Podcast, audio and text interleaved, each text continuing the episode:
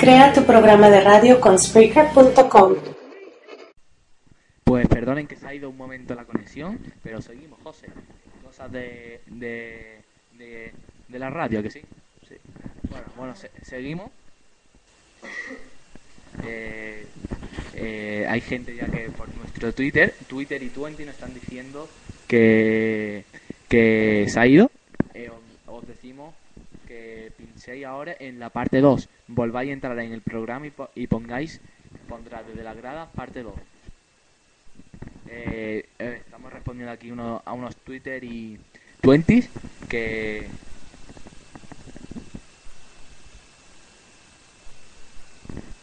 Eh, eh, eh, os repito que en la parte 2 es que hay gente ahí. Este, bueno, os vamos a explicar. que pongáis de nuevo el, programa y pongáis parte 2. pondrá desde la grada partes 2.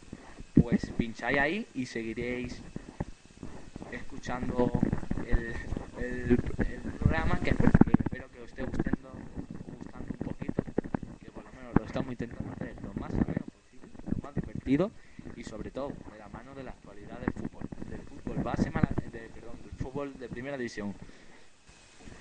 Eh, pues estaba hablando de Rafa Benítez, que podría ser nuevo entrenador del Málaga Club de Fútbol. Eh, José ha dicho que le gusta, ¿no? Que repite por favor lo que ha dicho por si alguien se lo ha perdido que es un buen entrenador y que con él en el banquillo el Málaga puede hacer un buen, un buen trabajo. Pues la verdad que sí, es un entrenador que estuvo hace muy poco en el Inter. Le despidieron, pero que yo creo que es un tío que aquí en Málaga tiene que poner, eh, hablando mal, fino, fino filipino a, a los jugadores porque yo, yo veo que Pellegrini no tiene esa autoridad como tiene Rafa Benítez. Eh, Rafa Benítez, el cambio, eh, que en cambio, en cambio, eh, Pellegrini muy en el sentido, en el sentido de, de que no es que la gente eh, la gente dice que eh, la gente está diciendo que Pellegrini está siendo un entrenador que viene, entrena al Málaga, se va a jugar su partidito de gol y ya está. Y ya está. Eh, perdonen que estábamos hablando aquí José y yo con tuiteros que, nos estaban preguntando que cómo iba Y bueno, lo de Rafa Benítez, seguimos hablando. Y, y nos han preguntado eso, que Rafa Benítez, pues a mí me gusta más Rafa Benítez, pero el, todo tiene un pro que lo que he dicho, la seriedad de Rafa que va a poner al banquillo sobre, lo va a poner como diríamos fino pues filipino, que va, a estar muy serio, pero lo malo, ¿qué es lo malo? Pues que un jugador que no juega al estilo mucho del Málaga. Juega un estilo muy, muy defensivo. Muy defensivo. Pues ahora mismo estamos viendo aquí marca. Y bueno, ahora vamos a hablar sobre ellos, pero os vamos a adelantar esto. Dice Xavi Hernández que los del Madrid son la hostia, no saben perder. Xavi, yo no sé lo que te... Yo te digo aquí a ti que van, no han robado el partido. Que a vosotros no lo han regalado. Eh, el Barça ese se lo regalaron. El partido se lo regalaron, pero no voy a hablar ahora porque este eh, no se merece que el Barça hablemos ahora mismo de esto porque porque yo creo que tiene que hablar en, su respectivo apartado que ahora vamos que ahora vamos a tener. Eh, pues como hemos dicho, nos vamos a ir ahora unos instantes a publicidad. Os dejamos con en Gol, la canción, bueno, la canción Gol y volvemos. Miro para el cielo, me mira la gente, para ellos yo soy diferente, los gritos rebotan, la vida de frente, la pelota me grita, te toca, las piernas me ruegan que no, pero el alma me ordena que sí. La vida es así, y si voy a morir, moriré de primero, sabiendo que soy un guerrero. Mis padres me dieron la raza y la vida. ¿Qué pasa? No pienso perder en mi casa. Yo corro adelante, el cronómetro corre de 90 a 0. No importa, yo sé lo que quiero. Persigo el balón con las manos en el corazón. Asustado me mira el portero. Las manos al sol y en infierno no impacto certero. Yeah.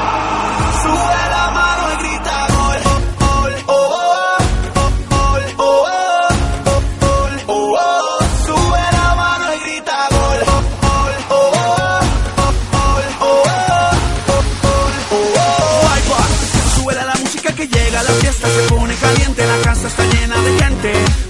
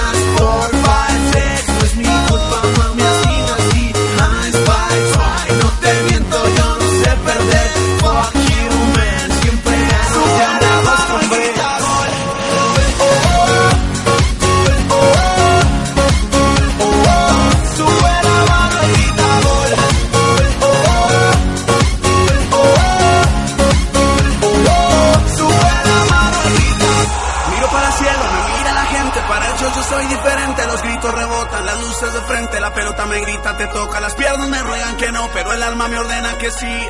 La vida es así, si voy a morir, moriré de primero sabiendo que soy un guerrero. Mis padres me dieron la raza y la vida. ¿Qué pasa? No pienso perder en mi casa. Yo corro adelante, el cronómetro corre del 90 a 0. No importa, yo sé lo que quiero. Yo quiero ganar y a la gente poner a gritar. Yeah, yo quiero ganar y a la gente poner a gritar.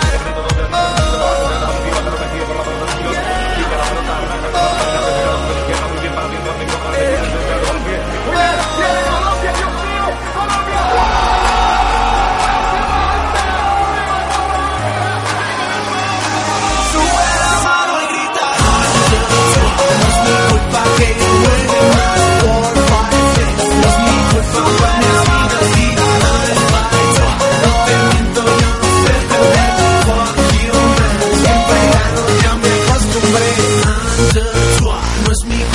que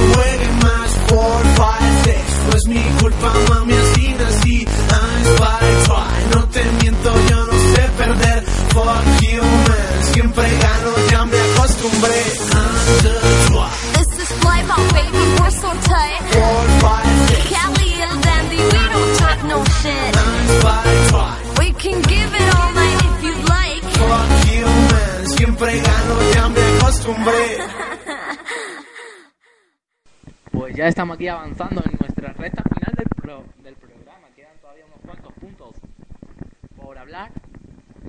Pero, bueno, eh, quedan todavía medio programa más o menos. Pero tenemos que seguir con fuerza en este programa, aunque nos quede todavía la fuerza ya escasea ahí. Ya estamos, la, estamos subiendo el Himalaya. Bueno, eh, ahora vamos a hablar. Hemos hablado del Málaga, más adelante vamos a terminar a hablar de lo que es deportivo, que haríamos, qué cosas. Vamos, lo que habla una- eh, la gente. Eh, hemos dicho que vamos, lo prometido es deuda, y, y hemos dicho que vamos a hablar sobre los grandes de España, del Real Madrid, Fútbol Club Barcelona, de ese gran partido, José. ¿Quién mereció ganar? Vamos, te voy a hacer como una, una especie de ent- entrevista. ¿Quién mereció ganar? Pues para mí el Madrid. El Barça, yo creo que los del Barça no, tú no los viste un poco subiditos diciendo, oh, le vamos a meter otra manita, le vamos a meter otra mani- manita. Pues sí, porque lo que le pasó al Madrid, que en el partido de ida no planteó muy bien el partido. Lo que pasa que en la vuelta Mourinho jugó con un tribote y planteó muy bien el partido. Pues estoy totalmente de acuerdo. Yo creo que Mourinho, o sea, que vino a sacar a alguien top. Jugadores, Carvalho, que eh, estos cuatro meses de lesión, Y el primer partido que juega es contra un Barça. Coño, Mourinho, dale minutos. Ve dándole minutos. Dale minutos en la última parte. Si el Madrid es que metió un gol y si llegan hasta los titulares, pueden meterle dos o tres más en el Bernabéu. Que pinto.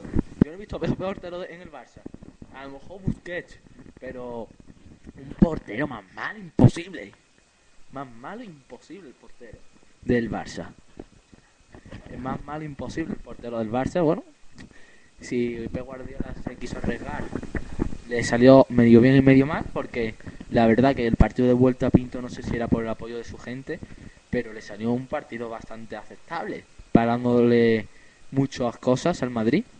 Pero yo creo que, que el Madrid debió debió hacer debió eh, eh, a lo mejor Higuaín no le vi muy bien pero Higuaín a ver el ot- ayer viendo yo punto pelota decían pero es que Higuaín el, ahora el crack que tenía Higuaín y Benzema ahora a le vamos a llamar Higuaín. Yo creo que como el partido del del Fútbol Club Barcelona eh, en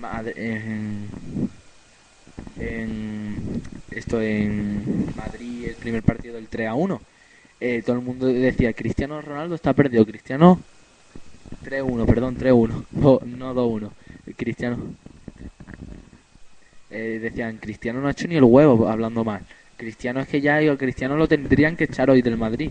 Vale eso son una racha que tuvo la mala suerte que le pasó eh, ese partido pero es que si le llega eh, pero después ha demostrado que Cristiano solo, como tal y como Messi, pueden remontar ellos solo una eliminatoria, ¿no crees, José? Sí, ¿Crees que ellos pueden remontar una eliminatoria solo? Que ellos pueden, Cristiano y, y Messi pueden remontar perfectamente una, una eliminatoria ellos solo con sus propios medios. yo creo que no, que necesitan apoyo de su equipo y, y eso, que necesitan apoyo. Digo, en, en individualmente. Ellos, es que ellos si quieren pueden ganar un partido solos, en el sentido con sus demás jugadores, pero una jugada que vea un- una persona normal y corriente, bueno, un jugador profesional como, vamos a hablar, pues como Benzema. Benzema un jugador que hace jugada imposible, pero a lo mejor una jugada que es casi imposible de hacer, la, la eh, Cristiano es capaz de hacerla igual que Messi. Yo creo que son jugadores que pueden decidir una eliminatoria con un gol sorprendiendo a lo mejor desde el centro del campo. Yo creo que son jugadores que pueden sorprender. Claro, sí. Eh, Son jugadores que muy rápido, muy técnicos, pero Cristiano Ronaldo yo creo es que mucha gente la pregunta del millón, como cuando vas a comprar una cámara de una cámara de foto y dices, ¿qué es mejor, la cámara Kodak o la Canon? ¿Qué es mejor, la Kodak o la Canon? Son dos cámaras buenísimas, pero son en algunas cosas son diferentes, como Cristiano y Messi. Cristiano es un jugador que juega más metido por banda. Messi es más delantero que Cristiano. A Cristiano le gusta jugar como de extremo, de incluso a veces lo puede hacer de carrilero, pero ya de carrilero yo creo que tienen a Fabio Contrao. Contrao para mí un jugador que me gusta, no sé si a ti. A mí me parece un jugador bastante bueno. rápido y estuvo además jugando en el Zaragoza que la gente eh, como dice el propio Contrao ese año pues, me lo tomé yo un poco de cachondeo pero ya cuando cuando fiché por el Benfica dice que ya se puso serio y la gente ya pues Fabio Contrao demostró su manera de hacer. Hemos dicho que vamos a hablar eh, eh, vamos a escuchar las entrevistas de de del Barça y del, del Real Madrid. La vamos a escuchar primero la de José Mourinho no, eh, no perdón la de Pep Guardiola y después la de José Mourinho eh, Guardiola una eh, eh, una frase que ha destacado de Pep Guardiola es no jugamos para dar estocada y la, y la de frase de Mourinho después de la entrevista de Guardiola la hablaremos eh, la escuché eh, eh, escúchenla por favor No, no, no jugamos para dar estocadas a nadie. El conflicto, el conflicto, hipotético conflicto, lo que tengan en su, su casa, yo no, no vivo allí. Sé 600 kilómetros y no desconozco absolutamente, solo faltaría que me metiera donde no me llaman. nada.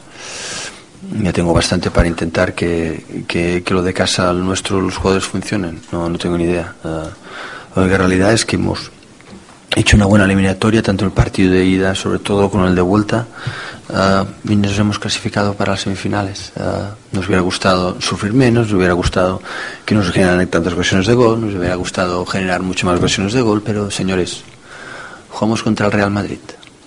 Y el Real Madrid, pues ah, de mi experiencia mucho a poco como jugador y ahora como entrenador, cuesta mucho ganarle.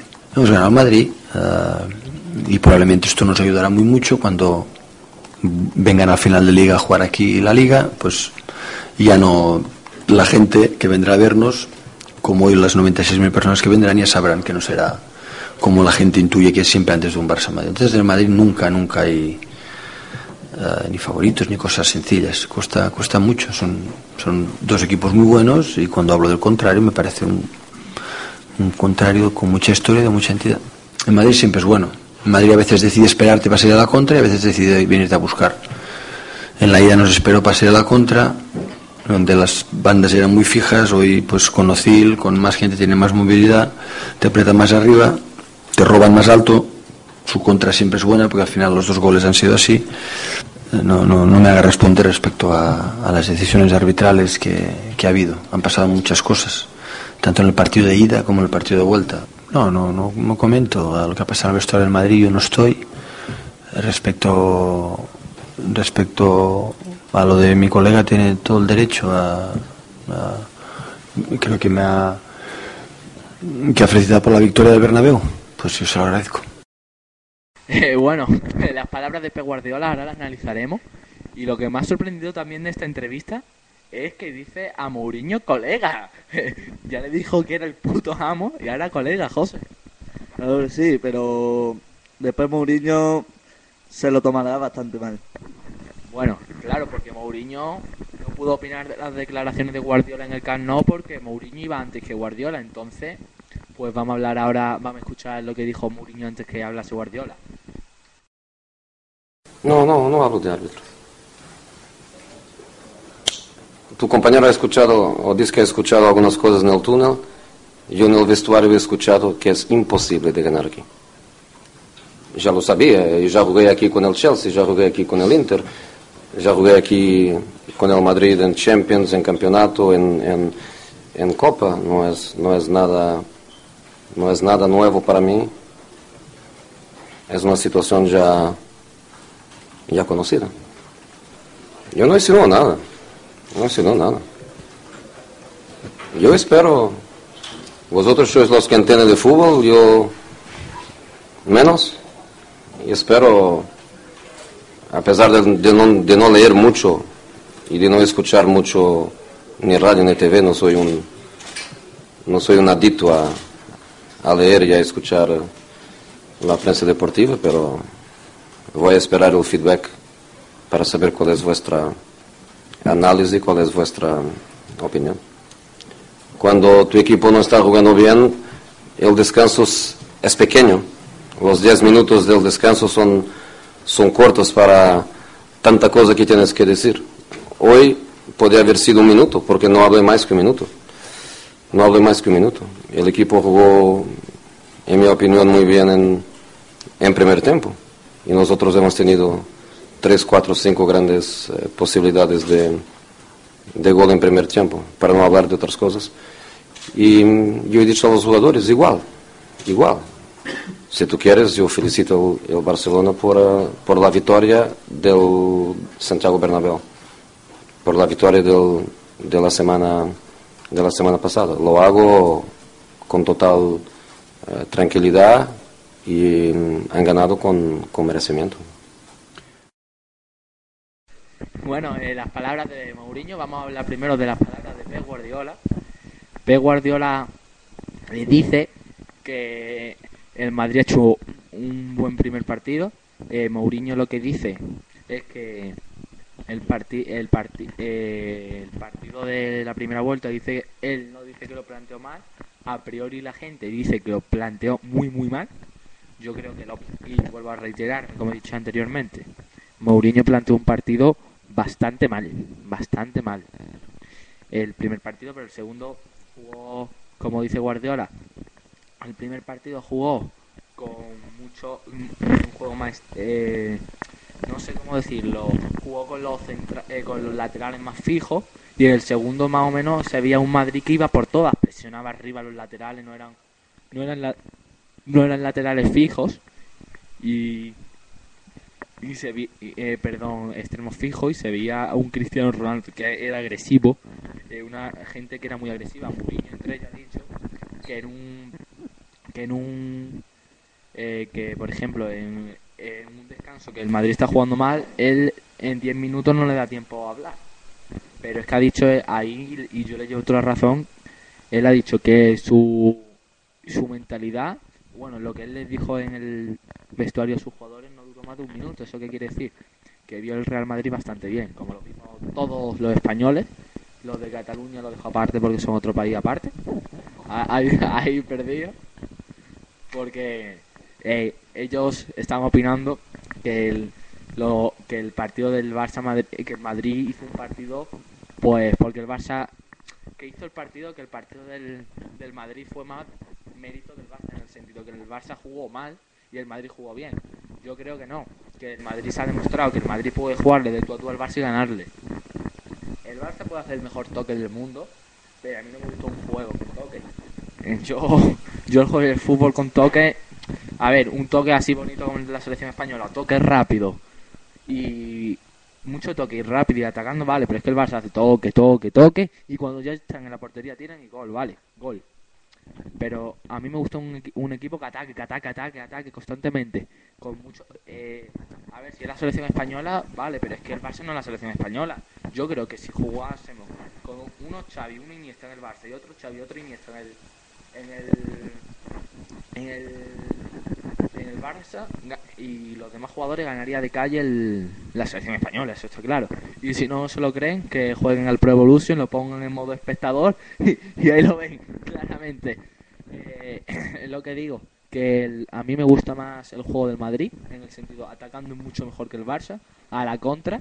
Y quiero decirle una cosa a Karma, a Karma, la, la presentadora del, del Punto Pelota, presentadora, colaboradora de Punto Pelota, que decía que mucho que el, que mucho que el Madrid jugaba, que era tenía el mejor tiro de, del mundo y que me tenía el mejor tiro del mundo, pero eh, que en ese partido no lo habían conseguido. Igual, pues yo le digo a Karma, Carmen, bueno, Carmen no, perdón, Carmen, Carmen, que yo estoy hablando en español. Carmen, mira, Carmen. ¿Qué te voy a decir, Carmen? Uy, Carmen. Vale. El, el Madrid, vale, falló muchos goles. Pero es que el Barça no hizo ni. Es que el, el Barça tenía que sacar los balones en largo. Es que el Barça no tocaba. El Barça no tocaba. El Barça estaba. El Barça. Yo, yo no sé si era el Barça o el Alcoyano. yo no sé si era el Barça o el Alcoyano. Hombre, sí. Sin de- Ya fuera de broma. El Barça no hizo su fútbol. Pero es que, ¿por qué no hizo su fútbol? Como dice los de Cataluña. El Barça no hizo su fútbol porque juegan mal. Eh, supuestamente porque no, eh, juegan mal. José, a que el Barça hizo no hizo su, su fútbol porque el Madrid no, no le dejó. Porque jugó mejor que el Barça. Sí, porque el Madrid, el, la ida jugó bastante peor que el Barça, pero en la, en la vuelta fue un Madrid impresionante. Fue un Madrid impresionante y contra el Barça se ha demostrado que el Madrid le puede ganar perfectamente. Pues la verdad es que sí, es que eh, el, Madrid puede ganarle de calle al Barça y, el Barça de calle al Madrid, pero depende del, estilo de juego. Yo creo que esta liga eh, en el Camp los partidos lo gana el Barça por culpa del Madrid. Yo creo el Madrid puede, el Madrid si quiere ganar al Barça, no sé si me había entendido. Que los partidos los pierde el Madrid, los, el Mourinho, pues el de la ida sí. Pero que si el Madrid sale todos los partidos desde que ha llegado Mourinho, desde que ha llegado Pellegrini a jugarle como el partido de esta semana, de este pasado miércoles, el Madrid hubiese ganado todos los clásicos, yo creo. Y a todo el equipo y, al Barça lo da dos. Pero es que a lo mejor un Racing, como digo yo, le mete seis. a, a un Zaragoza que está fatal le mete 8. Es que el Madrid puede ganar a cualquiera. Eh, eh, Guardiola le ha dicho a, su... eh, Guardiola, ¿cómo ha sido la palabra que le ha dicho? Le ha dicho a mi... A mi colega. Eh, Yo creo que cuando Mourinho le conteste ya va a dejar de ser un poco colega. Antes era el puto amo, ahora es colega. No sé si Mourinho quiere ser amigo de Pep Guardiola. Bueno, hemos dicho que íbamos a escuchar también la entrevista de a los jugadores del Fútbol Club Barcelona y eh, del Fútbol Barcelona y del Real Madrid que ha habido varias entrevistas y las vamos a poner aquí. Pues vamos a escuchar ahora primero a, a Iker Casillas, que voy a hacer un matiz en esto. Eh, Kim Domenech, de punto pelota también, solo hay catalanes.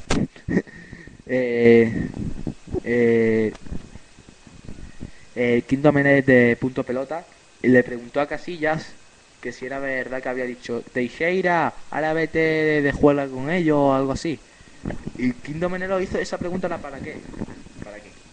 Para que Casillas dijese que era mentira. Para hacer una polémica. Y cuando Casillas le responde, es verdad que lo he dicho. eh, hace un momento de calentón. A Kim Domenech se le queda una cara de, de gilipollas, hablando mal, se le queda una cara de, de inútil. Pues que no se lo esperaba que yo iba a decir eso casi. Escuchen la entrevista, por favor. Vamos ahí. ¿Cómo está el vestuario? El vestuario está orgulloso, la verdad. Yo creo que mm, estamos contentos por el trabajo que hemos hecho hoy o por el partido que hemos hecho hoy. Creo que hemos merecido mucho más. Bueno, yo creo que hoy hemos eh, plantado cara, hemos jugado al fútbol, hemos tenido ocasiones de gol, pero luego también es verdad que bueno, que hay decisiones que no es cuestión de coger y decir tampoco que somos unos llorones, pero es verdad que siempre las decisiones parece que siempre es para los mismos, ¿no? Sí, eso lo he dicho yo, no pasa nada. Un momento de una calentura en un momento dado, la gente que está dentro del campo lo entiende, lo, lo puede, lo puede, le puede parecer mal, le puede parecer bien. Como yo he escuchado miles y miles de cosas que dicen en el juego. Eh, los comentarios que se pueden hacer en un momento dado dentro de la calentura que tenemos los jugadores y los que estamos ahí dentro son normales. Bueno, pero esto cambia mucho. Imagínate, hace una semana la gente decía que el Barça estaba a tres, a tres peldaños por encima nuestra. Hoy supongo que la gente dirá que las cosas están igualadas. Pues estas son las palabras de Iker Casillas. Como había escuchado, se escucha un poco flojo, pero que sí, que fue él, que lo dijo. Y, la, y es que como esto en la radio no se ve, pero tenéis que ver la cara que se le quedó a Kim Domenech. Eh, dice, eh, dice el, el- dice Casillas que, que bueno, ahora le voy a preguntar a unas cosillas a José de, sobre esto. Fáciles, José, fáciles que, que decía que, que el vestuario estaba hundido y a la vez orgulloso. Hundido, claramente porque no pasó el eliminatorio y más contra un Barça, pero orgulloso de haber dicho hemos sacado hemos sacado pecho y hemos y al Barça aunque fuésemos 2-1 perdiendo en la eliminatoria 2-0 perdiendo en, el descanso jugando bien con el mazazo psicológico de decir hostia que estoy haciendo mal jugando bien estoy llegando a portería y perdiendo 2-0, como dice José. Las cosas que no se entienden. Pero sacó pecho y dijo, sí, nosotros somos Madrid, pero ellos son el Barça, pero nosotros somos Madrid, tenemos muchos años de historia, hemos sido el mejor equipo del siglo XX y vamos a por ello. 2-2. ¿Y qué opinas tú, de, José? Primero de la, de la pregunta esa que le hizo Domenech a Iker Casillas, eh, diciendo, preguntándole que, que si era verdad, para, pa- pensando que, él iba, que Iker Casillas iba a decir que no, pero cuando se llevó una sorpresa de que sí le ha dicho una para ti que una, una, una pregunta para intentar hacer polémica o cómo lo ves Pues yo digo que Kim Domenech lo hizo para que todos los medios de comunicación se centrasen en lo que había dicho Casillas y creasen polémicas y se metiesen con los del Madrid y empezasen a hablar más del Madrid y de su elegancia jugando al fútbol. Vamos que para hacer la polémica y, y hacer que Casillas es el malo de la película quieres decir no que Casillas fue el malo de la película Claro, sí. Eh, y sobre los árbitros, habla Casillas, dice que, que él no habla, pero que que pero que parece que siempre se le perjudican a los mismos. ¿Qué crees de esa declaración? Que Casillas dice Casillas que eh, le pregunta a un periodista a los árbitros que si cree que los árbitros le perjudican, Casillas le responde yo no hablo de árbitros, pero parece que siempre que hay alguna que le perjudican, eh, siempre es lo mismo. ¿Qué opinas de eso, José? Pues que tiene toda la razón, porque siempre que hay un clásico, el Madrid acaba con uno menos, es lo que dice Mourinho, y eso, ahí tiene que haber algo, entre los árbitros y el Barcelona. ¿Puede ser Villarato? Yo creo que sí, porque otra cosa a mí no se me ocurre.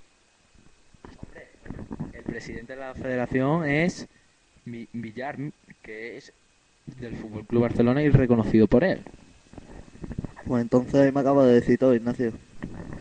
Después también hablamos de, de también a lo mejor le podemos echar la culpa un poco a, al, al, al árbitro de aquí de Málaga, que ahora no me acuerdo el nombre, que es el árbitro que designa los árbitros para cada partido, que es un árbitro de aquí de Málaga. ¿Tú crees que ese árbitro tendría que mejorar un poco la manera de seleccionar los árbitros para partidos grandes? Porque Teixeira Vitienes, los dos ya, ya los dos han arbitrado, los dos son, hay dos Teixeira Vitienes que son hermanos, que tienen hijos, y ahora voy a hablar cosas de los hijos que a lo mejor a nuestros oyentes del, del Fútbol Club Barcelona le va a picar un poco. Que voy a hablar cosas sobre un poco su ámbito personal. ¿Qué crees, José? ¿Que tienen que enviar, para los partidos grandes, tienen que enviar árbitros grandes? Eh, En el sentido, árbitros buenos. Yo creo que sí, sobre todo árbitros veteranos y que sepan mucho de fútbol. Pues he dicho que iba a hablar sobre, sobre Teixeira Vitienes. Pues como he dicho, yo soy de Santander, tengo una prima que estaba en la esclava la- este año, este ya está estudiando bachillerato. Y qué casualidad que los hermanos tienen, los hermanos Teixeira Vitienes, los árbitros tienen a los hijos en su mismo colegio. En Santander. ¿Y qué, ¿Y qué se deja ver por los hijos? Los hijos tendrán 12, 13 años. Y le pregunto, ¿pero ellos de, de qué equipo son? Paula, ella, ella del Madrid. Paula, ¿de qué equipo son estos niños? Y dice, pues yo le he visto en algún día que hemos podido ir sin ropa para hacer deporte, ¿no? Para hacer deporte. Pues un hijo, eh, no ma- me dijo, me dijo, no sé si era Fernando o el otro, pero su hijo iba con la camiseta del Fútbol Club Barcelona. ¿Qué, qué crees?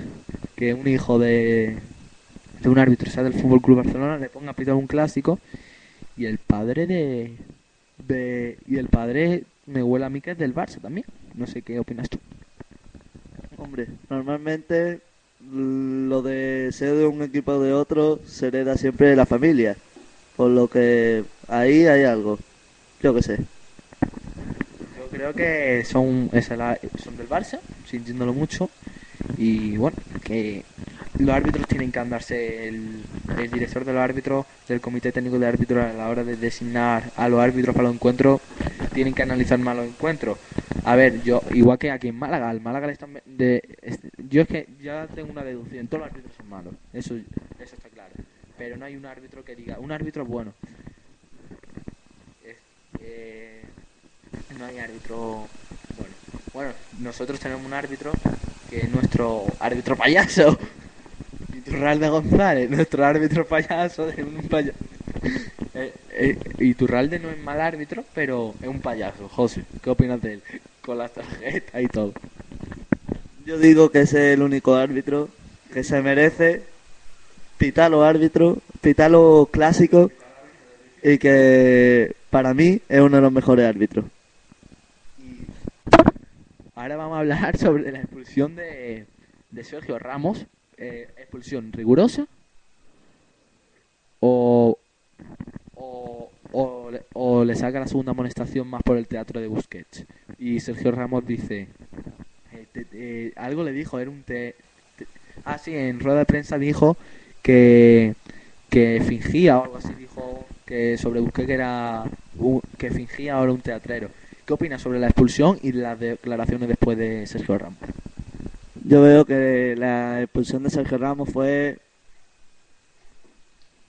fue muy injusta debido a que el manotazo ese no, no es tarjeta porque después el Barça hizo unos cuantos también que no pasó nada no ni le sacaron nada ni nada o sea y después también en las protestaciones se tendría que haber estado más calladito Eh, hablando de lo que has dicho tú de las patadas, Dani Alves se quejaba en la, en la entrevista que vamos a hablar, creo que se quejaba sobre las patadas. En los Deportes 4 salía que si a Alves le tenían que sacar tarjeta, le tenían que haber sacado tres tarjetas amarillas. Una patada a Pepe, otra, eh, otra patada a Coentrao y otra patada a Las Diarra. Tres patadas de tarjeta y una de ellas, y dos de ellas a lo mejor de roja. Dani Alves, claro, es que como se ha escapado del zoo, eh, Dani Alves estaba en la, en la sesión en la sesión de mono. Hay mono Alves. y bueno, el Barça, el Barcelona en aquella época que no tenía dinero y ya fichaba cualquiera, porque yo creo que a Messi lo ficharon por fichar, un delantero así bajito, rápido y, y le ha salido que era el mejor del mundo. Suerte, eso es mucha suerte. Igual que lo de Villa, que era del Bar, del Real Madrid, le dan 30 millones al Valencia y, y dice, ahora, ahora eres del Barça. Eh, la, la vida es así. Bueno, eh, vamos, vamos a hablar también sobre la entrevista de... Vamos a escuchar la entrevista de Dani Alves, del Mono Alves. No, hemos sufrido lo que habíamos esperado sufrir, pero eh, le hemos dado vida, nosotros estamos con el control absoluto del partido y a raíz de, de- de nuestras equivocaciones ellos han podido marcar los goles y hemos tenido que sufrir más de la cuenta, pero bueno, el equipo también ha sabido sufrir, ¿no? hemos defendido bastante bien, mm, matizando estas, este- estas dos ocasiones de ellos. Yo siempre te digo que las quejas son de perdedores. Nuestro, nuestro equipo no hay perdedores. Nuestro equipo solo hay gente que apechuga las cosas como te viene y, y nosotros siempre nos apechugamos. Nosotros podemos salir aquí a quejarnos de, de- del árbitro también, pero ya te digo, las, las quejas son de perdedores en este equipo no existen. Sí, la verdad es que estoy muy contento por ello. He podido ayudar al equipo, que era, era lo más importante, poder conseguir el objetivo en el día de hoy. Y ya te digo, estamos muy contentos, hemos eliminado a un gran equipo eh, eh, y nosotros siempre hemos, hemos esperado este, este, este tipo de, de Madrid, no el Madrid de otras ocasiones. Bueno, eh, vamos a darle una información a Dani Alves.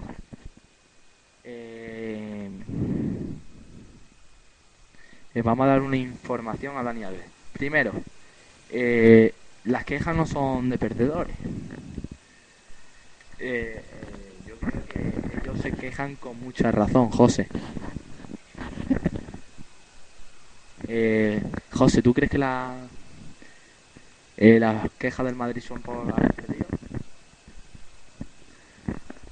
Mm, No lo sé, porque es que teniendo un Barça delante y los árbitros, no sé.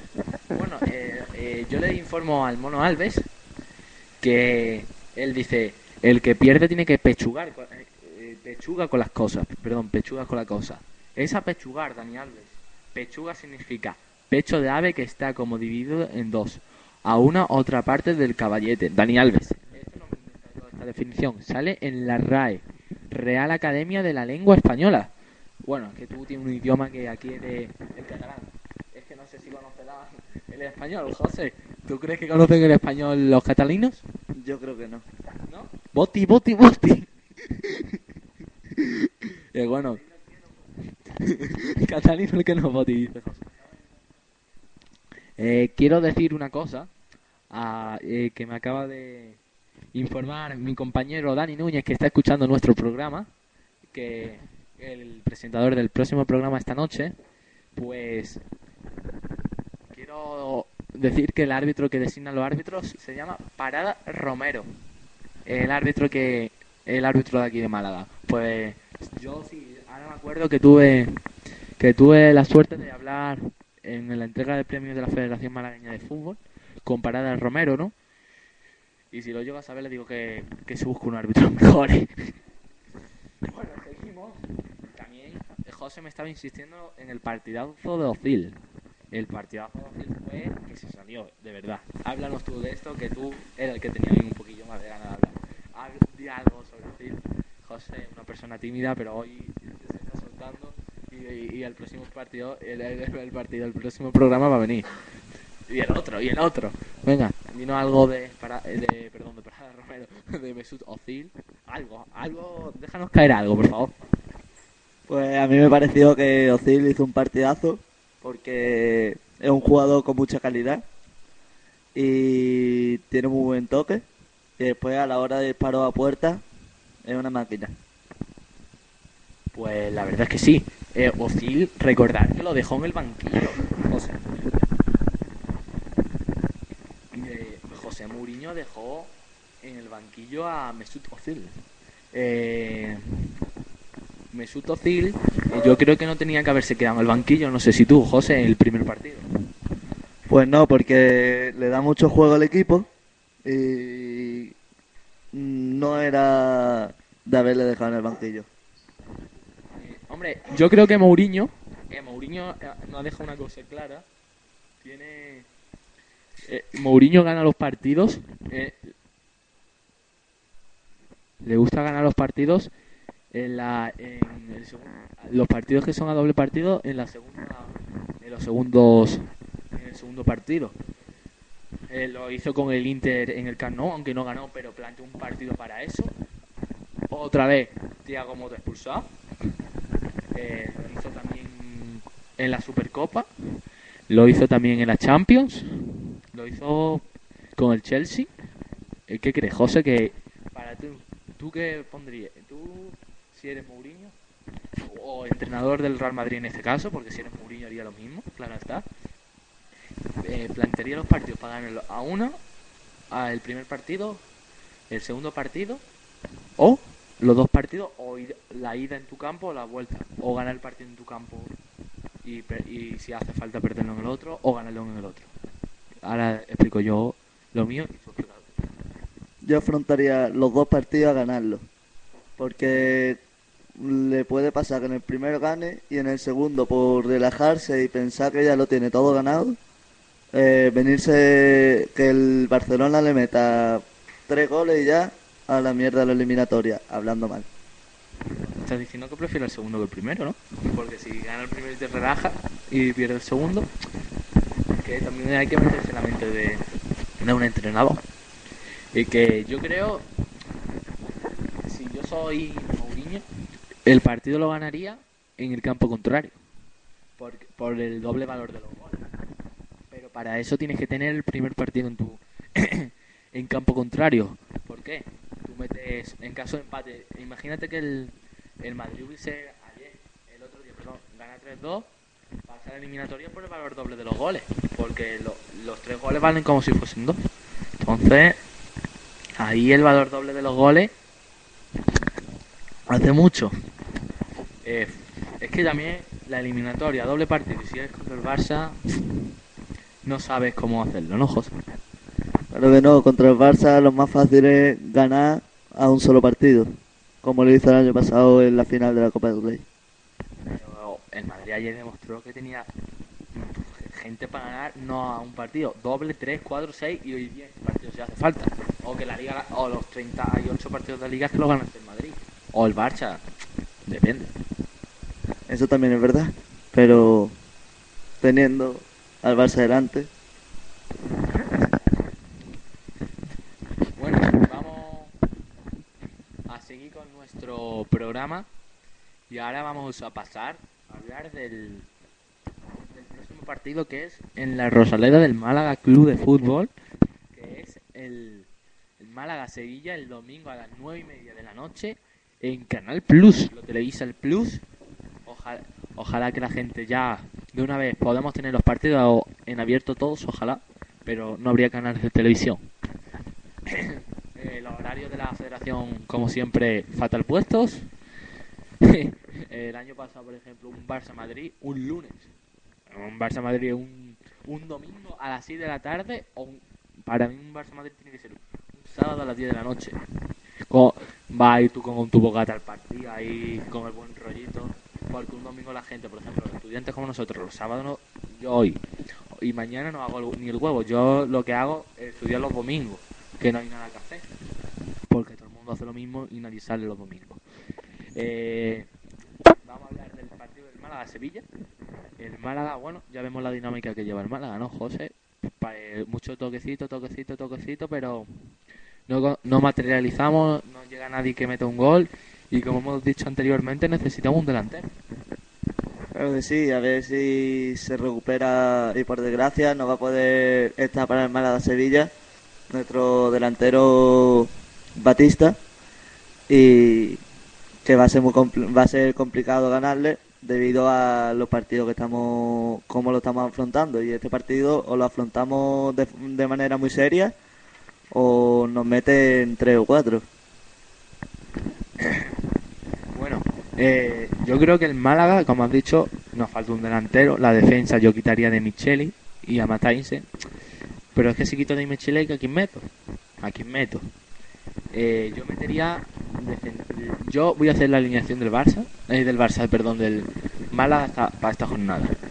Metería a Willy Caballero de portero.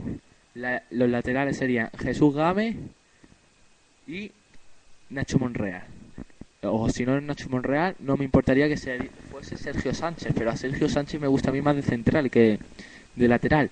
Eh, entonces metería a Wellington, a, a Wellington seguro, de Micheli o Sergio Sánchez en el centro del campo, Cazorla e Isco, por, por una banda. Joaquín está recuperado ya.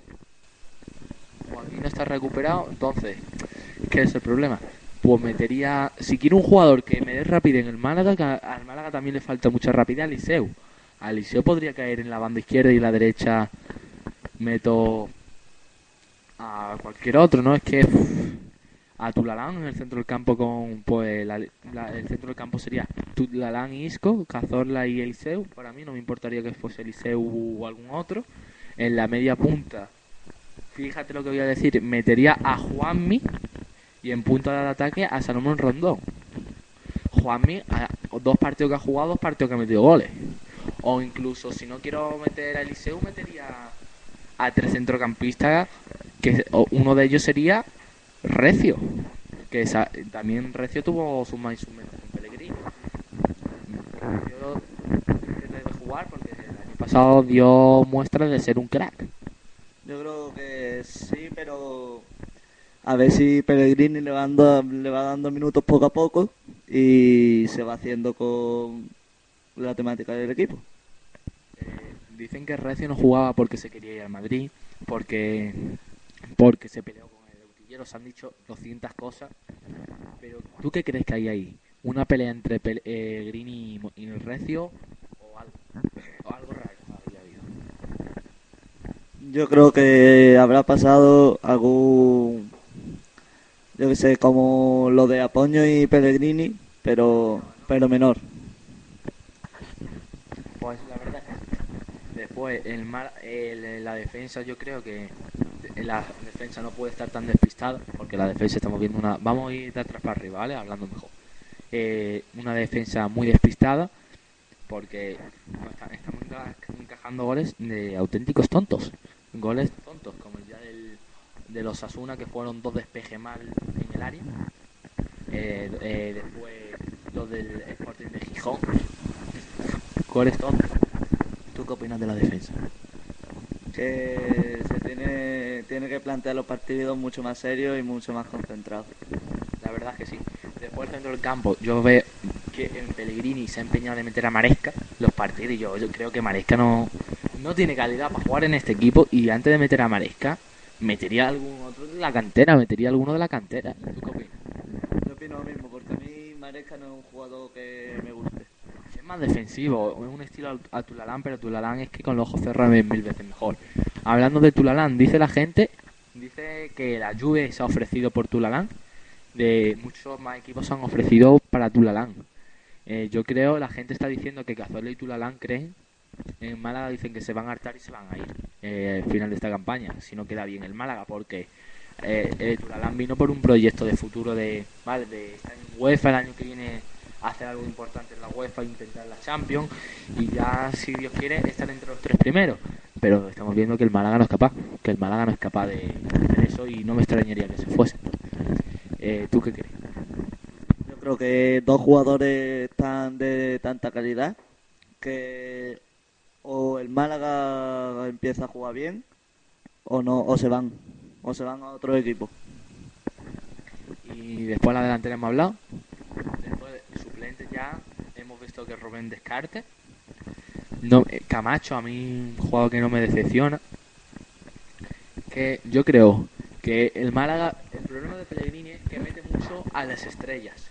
Pero hay jugadores de la cantera que son muy buenos y cuando salen lo hacen mejor y podría hacerlo. A ver, que nosotros no hayamos gastado ciento y pico millones de euros en dos años, en un año y medio, bueno, mejor diciendo un año y medio, en tantos jugadores, no quiere decir que también tengan que jugar ellos. Tienen que jugar también los de la cantera, que si lo hacen mejor, que entren. Porque si lo- un jugador de la cantera lo hace mejor que el del Málaga, a, a la ciudad le da mucho prestigio decir, yo tengo un jugador que es un crack y de la cantera. Y, pero, por ejemplo, si, el jugador de la cantera lo está haciendo mejor, el crack que ha fichado el Málaga lo va a intentar hacer mil veces mejor. Si lo hace mejor, el jugador de la cantera lo va a querer hacer mejor. Y claro, si hay una disputa entre los puestos, que no sea como estamos disputando, que hay una disputa porque es que este está jugando muy mal y el otro peor.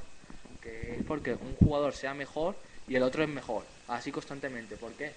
Porque dentro de... Porque eso es lo que haría que el Málaga hiciese un juego espectacular y, pu- y pudiese escalar muchas posiciones en la tabla, ¿no, José? Yo, que el Málaga, que los jugadores se jueguen la... que luchen por esa posición porque sabemos, hoy yo viendo una cosa de... eh, si la voy a buscar, lo voy a buscar ahora porque lo tengo por ahí una- en una- un audio guardado que decía que un, un, un audio muy bonito, ¿no? Que hablaba de del partido, un famoso, no sé si tú te acuerdas, José, el Málaga 5 Fútbol Club Barcelona 1 hace la temporada 2004-2005 y hablaba y hablaba eh, Salva Ballesta eh, hablaba Salva, Salva Ballesta eh, jugadores como Vicente Valcarce que ahora mismo está en la mosca. Y hablaban sobre sobre ese famoso partido que fue un partido de historia un partido precioso que el yo creo que el malaguismo el malaguismo no no no nunca lo olvidará como decían los jugadores. Yo voy a poner este este vídeo no para que para que la gente eh, lo, lo escuche la- porque esto es un vídeo que vamos a, sacar lo cómo se dice vamos a sacar lo que es la, el audio.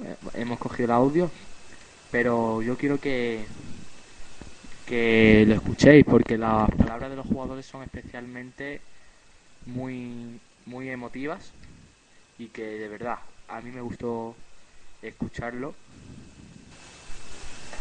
Y que eh, a ver si nuestro ahora mismo nuestro speaker lo consigue descargar y, y lo vemos mientras va, mientras sí nos indica que sí que se va a poder descargar pero que va a tardar 10 o 12 minutos. Y mientras vamos a seguir hablando de, Málaga, ¿no? las cosas son como son no vamos a no vamos a esperar. No vamos a esperar que que que hablemos de más cosas. Eh, vamos a hablar de también del Sevilla del Sevilla. Desgraciadamente hay que hablar porque es un equipo que a mí no me gusta hablar de ellos en el sentido me caen fatal Eh, a ver lo que es- son los el club la entidad la gente que compone la entidad yo contra ya los sevillistas de las personas digo de la ciudad no tengo nada yo tengo en contra contra el equipo de de fútbol yo si tengo algo en contra es contra el Sevilla Fútbol Club no sé si tú José tú que eh, ¿Por qué? Por la prepotencia que tienen. Son jugadores muy, muy prepotentes. Que. Que. se tienen los cracks. ¿Un jugador que destaques tú del Sevilla? ¿Cuál es? Un jugador que juega de extremo derecho, interior, jugador rapidísimo y que quiera o no, participó en la jugada del gol de España, del Mundial. Porque fue robo de Navas, Navas a Cés Fábregas, Cés Fábregas a Torres, Torres a Cés, eh, eh, César Torres, tira Torres, le rebota el defensa, de la centro de Cés, Iniesta, gol, gol, gol, gol. Iniesta de mi vida, como nos decía Camacho. Iniesta, Iniesta de mi vida, menos mal que metió ese gol Iniesta. Eh, y participó en la jugada del gol y a ver, un, tío que me cae bien dentro del fútbol es un jugador que, que es de los que mejor me cae. Porque hablando, como de- decía Pep Guardiola, es el puto amo, como es José. Ay, ay, el José ya estaba aprendiendo el oficio. Eh, y fue una cosa bastante, pues, pues fue, pues fue una cosa que al sevillismo le pareció bonito y a España, pero en el sentido, eh, ¿qué opinas tú sobre el Nido, presidente del Sevilla, eh, que está siendo juzgado para ir a la cárcel? Eh, bueno, vamos a dejar lo de- del Nido a la cárcel, ojalá que se vaya, porque eh, se ha demostrado que ha hecho cosas que no deben hacerse, pero ¿qué opinas de en el ámbito profesional? Pues que para mí es un corrupto.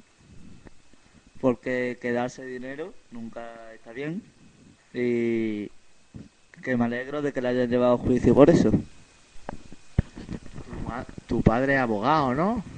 Mi su madre abogada y nos podría dar unos cursillos aquí de, de qué, le, puede caer a, a del nido. Eh, ¿Tú crees que la Rosaleda le cantarán del nido Beta Laurín, del nido Beta Laurín? Seguro que sí. Y pues la verdad que sí. Ya, hombre, ya el partido del Barça Madrid se empezó a calentar el ambiente con la, lo, el Frente Boquerón, Malaca hincha cantando puta viri, oe, puta viri, oe. Cantó eso y se cantó eso y la verdad es que lo de, lo de los sevillistas no pueden vivir los colores como blanca-azules como los vivimos nosotros. Escuchen, escuchen.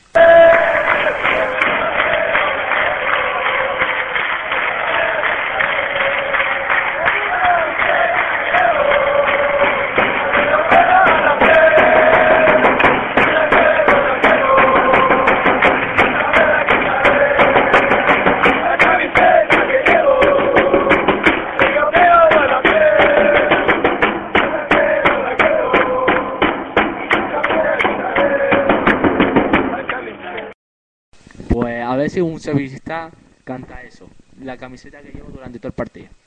Porque yo recuerdo, si no recuerdo mal, primer partido en el, en el Sánchez Fijuán, eliminación de la UEFA, la gente ya estaba pitando a Marcelino. Le pitaba a Marcelino. Un jugador que te parezca del Sevilla, aparte de Jesús Navas, que es un crack, un jugador que digas, me cae fatal. Pues, un jugador que te caiga mal especialmente. Eh, Capel, pero aunque esté en el Benfica, me cae fatal. eh, Capel. Capel. Eh, cuando, yo estaba en el Sartenero un día, ¿no? Un Racing Sevilla. Y Capel, pues no la pitada que se llevó cuando salió del campo. Todo el mundo insultándole. Capel, otro jugador como Boyan Kirkic, un que parece que apuntaba maneras de crack, pero se quedó por, el camino.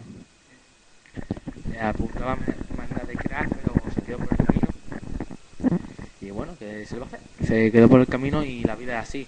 Eh, por ejemplo, Jonathan Valle, jugador del ahora mismo que no tiene equipo, era un jugador que tenía eh, estaba con con con maneras de crack, con mucha manera de crack, era jugador del del del Racing, era del Racing, fue del torneo Brunete con el Racing de Santander y él solo ganó, quedó subcampeón gana- y él solo ganó al Barça.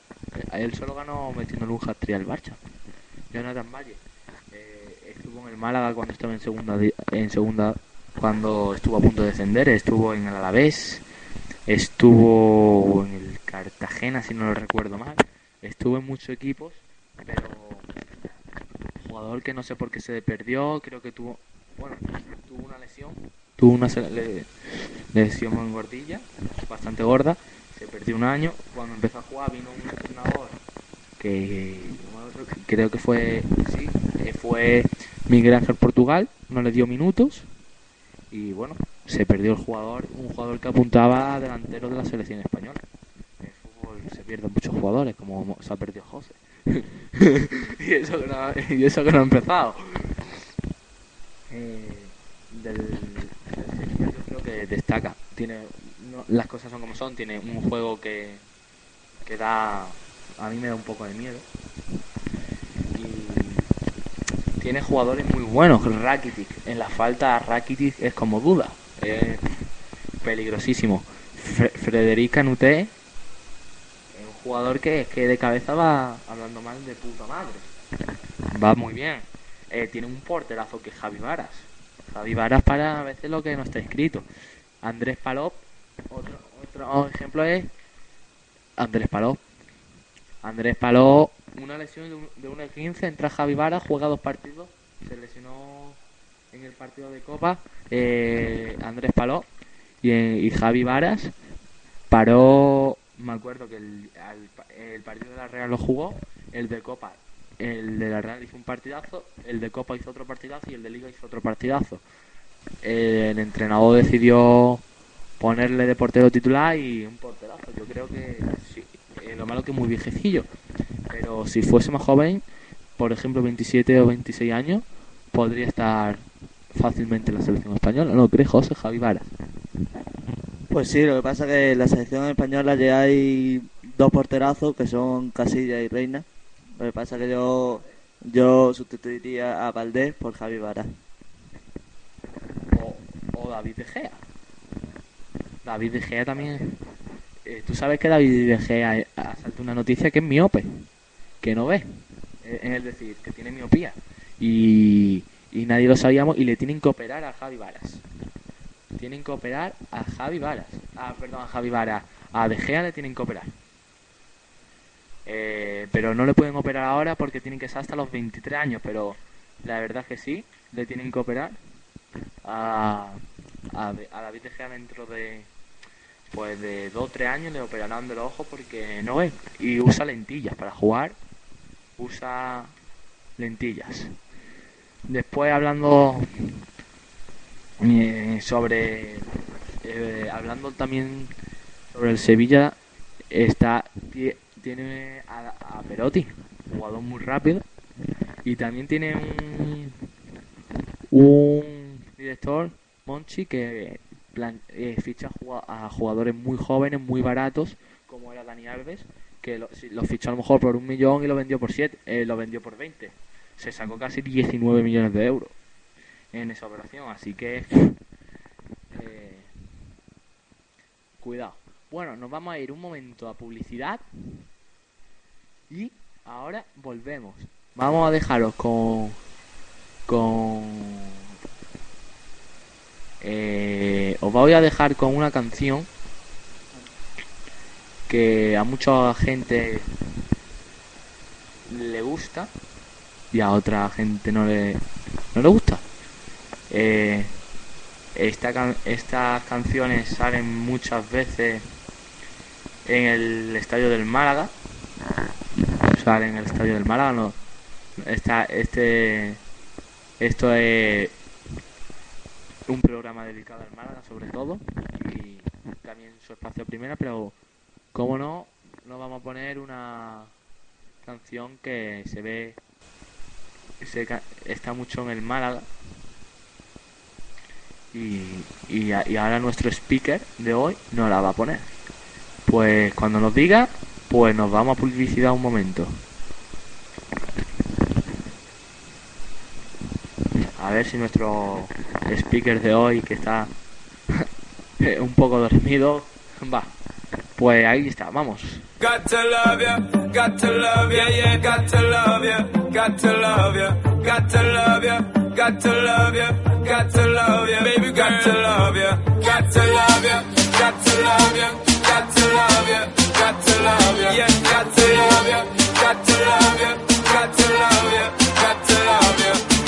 stay like them when they will put you down. Me rather lift you up off the ground.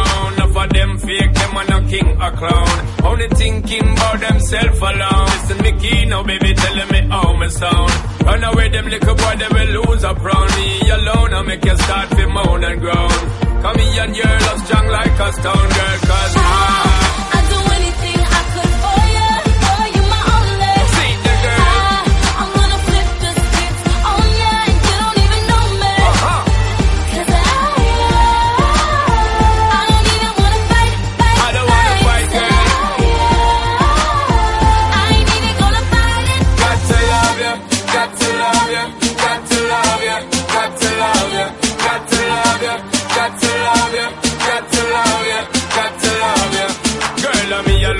you security. I'm not just talk for mine, you. Me alone, I give you the remedy to set you free. Some boy just want to hide you.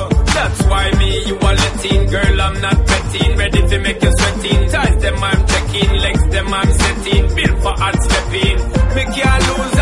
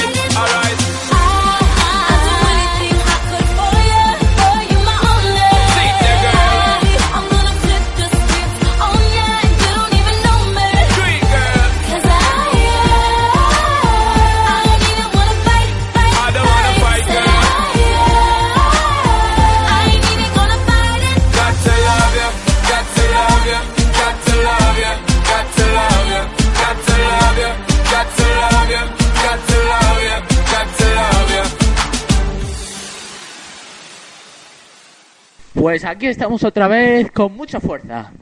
Eh, ya estamos llegando a nuestro último apartado, ya quedan tres apartados. Y, y, ho- y ahora íbamos a hacer la quiniela José y yo. O sea, a ver, a ver cómo nos sale la quiniela hoy. Y bueno, vamos a hacerla. Eh, José, Valencia Osasuna. Eh, ¿Un resultado? Eh, ¿Sabrías decirme el res- 3-1 para el Valencia? Dice José. Se anima José. Eh, después, Atlético de Madrid Real Sociedad. Eh, ¿Lo digo yo? Eh. Eh, el Atlético de Madrid yo creo que va a quedar 3-1 también. A ver, a ver cómo nos sale la quiniela. Después, Sporting de Gijón Villarreal.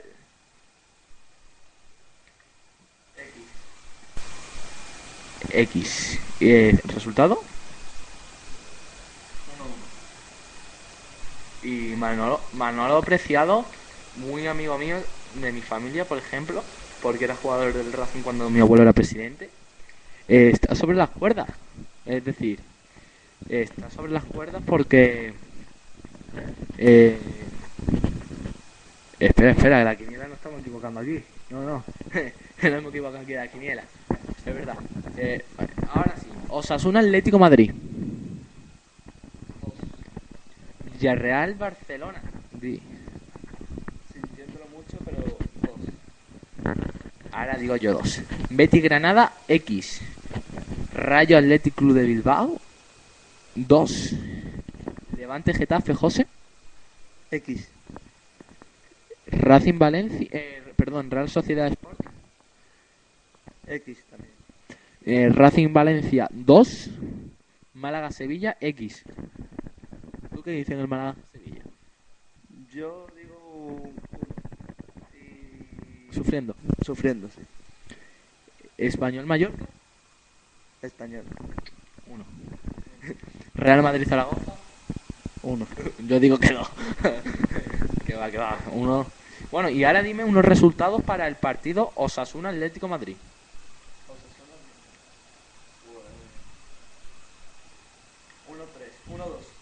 1-3, 1-2. 1-2. ¿Seguro, seguro? ¿Seguro, seguro? ¿Seguro, no, José? No me mientas. José, no me mientas, ¿no? Villarreal, Barcelona. Un resultado. 0-3 para el, el Barcelona. Pues yo digo 1-3. Para ser más chulito que tú. Eh, no, hombre, yo creo que el, el Villarreal, porque no va a dar la sorpresa? Hombre, pues, como darla la puede dar. Yo creo que tiene capacidad para darla. Eh, eh, bueno, seguimos. Betis Granada. 1-1. Rayo Atlético de Bilbao. 1-2. 1-4, digo yo. Levante Getafe. 3-3. 1-2, digo yo para el Getafe. Porque el, el Levante yo creo que va, se va a ir deshinchando poco a poco. Racing Valencia. Mm, 2-3. 2-4, digo yo para el Valencia. Sintiéndolo mucho por, por Cantabria. Real Sociedad Sporting de Gijón. 2-2. Pues 2-2 también yo. Málaga Sevilla. Mm, 2-1. 2-2, como hace tres años. Con Antonio Tapia en el banquillo. Español Mallorca. 1-1. Eh, yo digo que 2-1 para el español. Real Madrid Zaragoza. Eh, Real Madrid Zaragoza. 4-0. 5 5-1, digo yo. Para que el Zaragoza no meta poña, aunque sea de penalti que, que está ahí. Bueno, hemos dicho que íbamos a escuchar unas declaraciones bastante bonitas. La- un vídeo que ha hecho Málaga Televisión, Málaga Club de Fútbol Televisión, que dura 5 minutos. Sobre el partido del 5-1, yo creo que si algún jugador me está escuchando, lo escuche y lo vea, porque son preciosas.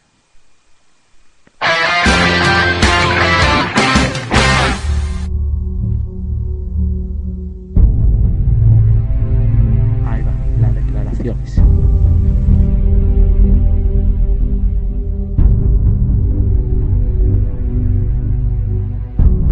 Recuerdo además el campo que estaba todavía medio C, me parece, faltaba una grada, ¿no? La grada de tribuna o la grada de preferencia. Eh, que sufrimos ese año la transformación del campo y, y fue duro, ¿no? Porque jugar en un campo yendo, digamos, la parte del río no, no era motivante, ¿no?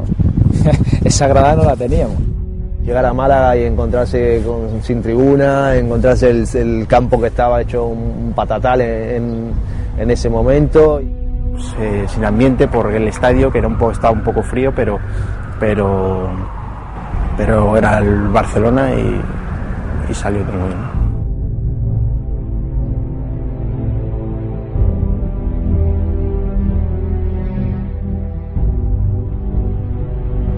Fue un partido muy redondo, donde la concentración fue máxima por todo. Eh, en todo momento mantuvimos el equipo eh, junto, el equipo muy unido. De la plantilla o de la gente así actual que andamos por Málaga, Vicente Valcárcel y Duda son los, digamos, llamémoslo junto conmigo, los supervivientes. Sí, la verdad que me pilló de, de recoger pelota, no sé, era un niño y, ellos ya estaban jugando y, y ahora tenemos a Vicente de delegado y, y duda que todavía está en, en la plantilla, un profesional increíble. y- Duda sobre todo en, en ese año para mí fue importantísimo porque Duda para mí ha sido uno de los mejores tíos que he tenido en la banda junto con Amavisca o Víctor Sánchez del Amo. Recuerdo que fue salió todo también desde el principio, que fue un partido bueno, en, el que, en el que fue un partido de esos completos, ¿no? En los que dices que sale absolutamente todo bien. Creo que ha, sido, ha salido un partido pues, perfecto a nosotros. Eh, con centro por banda y de mate, remate, estaba Salva de, de matador ahí delante.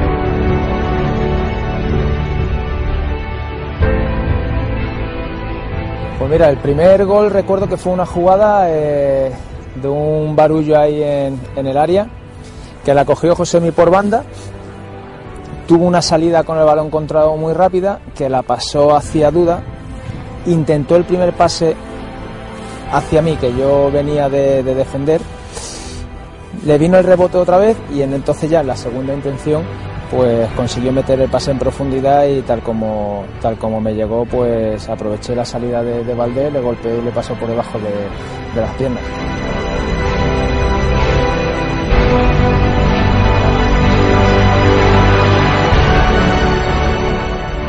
El segundo también fue en aquella portería, una jugada rápida en la que duda muy bien corrió la banda, hizo una pared prácticamente a 20 metros de final de la línea de fondo con Vicente Valcárcel y saliendo de esa pared metió un latigazo de los que él suele meter que botó justo por delante de- del central y venía yo en carrera y de cabeza me anticipé a, a, Valdés. Y nada, recuerdo muy bien el gol de Salva de, de que no sé si fue el cuarto o el, o el tercero. Pues fue incluso aquí, en el centro del campo justo, una pelea de, de Pocho Insúa que, que consiguió robar el balón, se adelantó un poquitín y más o menos a esta altura me metió el pase en profundidad hacia el pico del área y, Valdés salió, se quedó a, media, a media salida y, aproveché que estaba en esa situación para, para picarle el balón y fue un, gol muy bonito porque parecía que, no iba a entrar, no iba a entrar y a raíz que y a medida que se iba acercando a la portería pues, pues el balón iba bajando y entró una vaselina preciosa. Fue un día espectacular. Se reunieron, se reunió una serie de condicionantes en aquel partido todo positivo y, y salió todo salió todo de maravilla. ¿no? Y, y también el trabajo que veníamos realizando durante toda la semana, yo creo que era, que era muy bueno porque lo teníamos claro, ¿no? Todos lo tenían muy claro lo, lo que tenían que hacer y, y bueno, fruto, fruto al final se dio. Eh, no me lo creía ¿no? cuando, cuando vi el marcador el 5-1. Yo creo que ese partido quedará en la memoria de todos los malagueños. ¿no?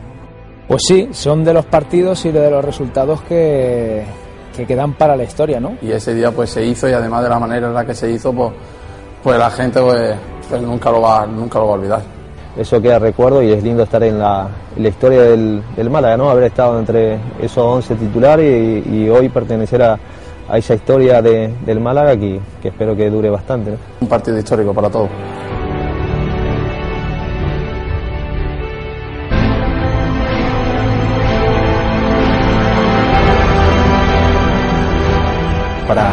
Para, este año, pues el equipo de hoy en día, el Málaga, eh, está capacitado para ganar yo creo que a cualquier rival.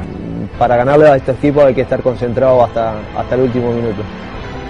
Tenemos que ser nosotros mismos, eh, el domingo dar todo, eh, jugar como teníamos venido a jugar y yo creo que con trabajo y como que nosotros hemos hecho hacia atrás, yo creo que todo es posible. ¿no? Y esperemos que, que se pueda repetir este año con, con la ayuda de la afición y, y que el equipo haga un buen partido.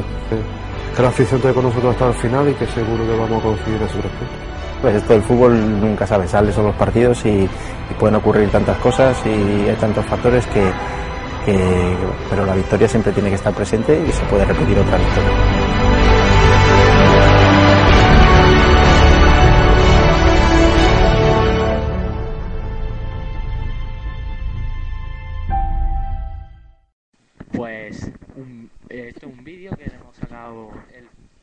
El volumen, un vídeo de 6 minutos bastante bonito. Habla Recio, Recio jugador del Málaga que era el recoge pelotas. Eh, ese partido, un vídeo bastante bonito, como lo has visto José, bueno, un audio, ¿cómo lo has visto José? Pues recuerda aquel aquel 5-1 al Barça y muy bonito. De verdad, fue un 5-1 que este año no lo hemos podido repetir. Bueno, estaba a punto de repetirse, pero de, al revés. Estaba a punto de repetirse al revés. Al revés. Y bueno, ya estamos llegando, ya nos queda pues, muy poco, muy poco aparte de nuestro programa. Nos queda solo de decir lo- los cruces, hablar un poco de los cruces de la Copa del Rey, de la clasificación, de la famosa pata- eh, pisotón de Pepe a, a Messi y el horario de los partidos. Vamos a empezar eh, pues hablando primero de de la, de la clasificación y Y bueno, empezamos ya.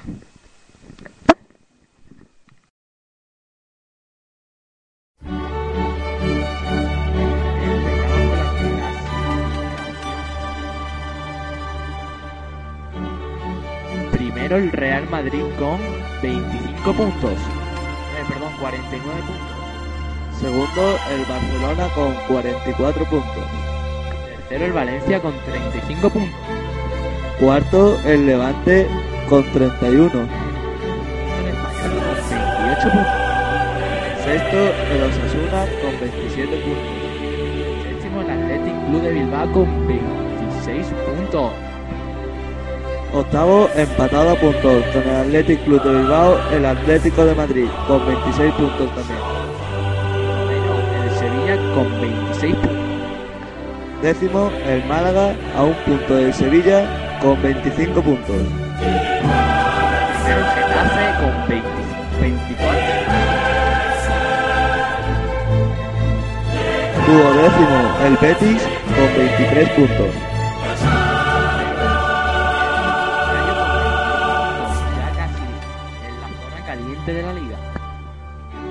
Decimocuarto, el Mallorca con 22 puntos, empatado con el Rayo.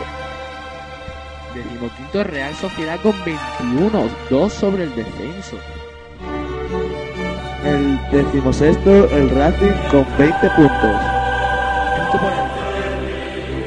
El decimoséptimo Villarreal, la sorpresa de esta liga, con, eh, con 19 puntos, empatado a puntos con el eh, Granada que va penúltimo, antepenúltimo con 10. Y en, y en los puestos de descenso están el Granada con 19 puntos, el Sporting con 18, El Zaragoza con 12 puntos, prácticamente sin opciones a la permanencia. Yo creo la clasificación.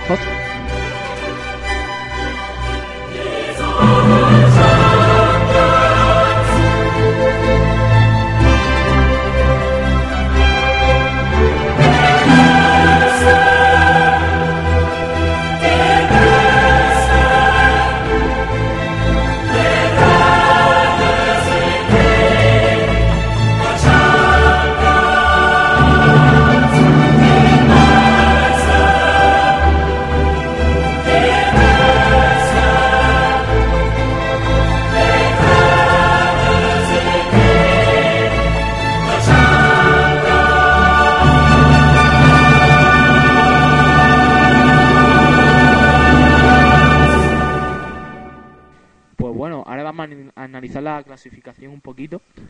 Y bueno, eh, también nos falta hablar sobre Óscar Serrano, jugador que eh, del Racing de Santander. Bueno, eh, los puestos Champions, bueno, primero los dos puestos está el Real Madrid y el Barcelona, más o menos eh, inalcanzables para los demás equipos, ¿no? claro sí, a 9 puntos del tercero, imposible. Eh, bueno, les separan 5 puntos el Real Madrid y el Barcelona según lo, según los árbitros. el- según los árbitros, eh, perdón, los catalanes, el- al Barcelona le, bene- le- le perjudican los árbitros. Eh, los catalanes, el día del, del penalti de, de Álvaro eh, con las manos esas con el español, todos los catalanes decían: ¡Ah, esa mano, esa mano, esa mano! ¡Esa mano! ¡Esa mano! Y el día del Real Madrid decía el Lobo Carrasco que habían dos penaltis que que decía Lobo Carrasco que no, que, que es que el árbitro no, no, lo, no lo había visto por la posición del campo. Le respondió, mm, no me acuerdo quién fue, que le dijo, y Lobo, y el penalti del español, el árbitro tampoco lo podía haber visto, es que los árbitros no son unos robots. Eh, hablando de los árbitros, ha salido hace muy unos días que el día de el día de en la Eurocopa se va a probar una un nuevo tecnología para saber, por ejemplo, los goles dudosos. Si han entrado, a lo mejor un balón que parece que no entra por completo, va a haber una como unos microchips en las porterías para saber si el balón ha entrado por completo. ¿Qué opinas, José? Bueno, pues los goles fantasmas, eso es lo mejor que podrían hacer. Lo que pasa que Los árbitros en esos casos, en los goles fantasma, eso ahora mismo, sin estas tecnologías no lo pueden ver. nuevo la- eh, los goles fantasmas eh, y si va bien en la Eurocopa pues creen que lo van a probar en, ya en fútbol profesional. Eh, yo creo que sí. Igual que como en fútbol eh, perdón como en tenis el, el ojo del halcón para saber si un penalti ha sido mano o no. Que eh, y la gente dirá bueno es que se pierde muchos minutos al árbitro que le cuesta parar eh, hacer una regla la federación y- o la FIFA que en este caso sería la FIFA paró el cronómetro, el árbitro preciso instante para, para el cronómetro, ve el ojo del halcón y si ha sido penalti, penalti y vuelvo a darle al cronómetro, tampoco es mucha complicación. Ahí va, el tiempo de descuento que para algo existe. Bueno, seguimos. Eh, vamos a seguir con la clasificación. Tercero, el Valencia con 35 y el Levante con 30. Y cuarto, el Levante con 31. Yo creo que el Valencia tercero va a ser. Y el Levante, poco a poco, ¿tú crees que se va a- deshinchar? Yo creo que le va a pasar un poco en la segunda vuelta como al Betis le ha pasado.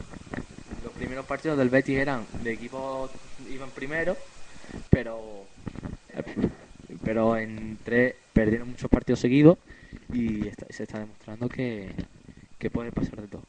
Después, Español va quinto con 28 puntos y el Osasuna sexto con 27. Eh, eh, es que bueno, vamos a hablar más, mm, va- vamos a hablar mejor porque es que desde el, desde el décimo para arriba, incluso desde el décimo primero que el Getafe, para arriba cualquier equipo puede, puede sorprendernos. Eh, eh, hoy tenemos aquí visita en el estudio. Puede sorprendernos cualquier cualquier equipo nos puede sorprender y, y cualquiera como español, Osasuna, Atleti, Atlético, Sevilla y Málaga pueden y Getafe pueden estar en UEFA metidos en una jornada. Pero va a ser muy complicado porque tienen que perder muchos equipos. Eh, la clasificación en esta zo- zona está muy bien, muy bien. Después el Betis, ya hay ya más dudoso que llegue a UEFA con 23 puntos, el Rayo y ya del Betis para abajo hasta el décimo noveno, que ya es zona de, de- zona de descenso, puede haber sorpresas.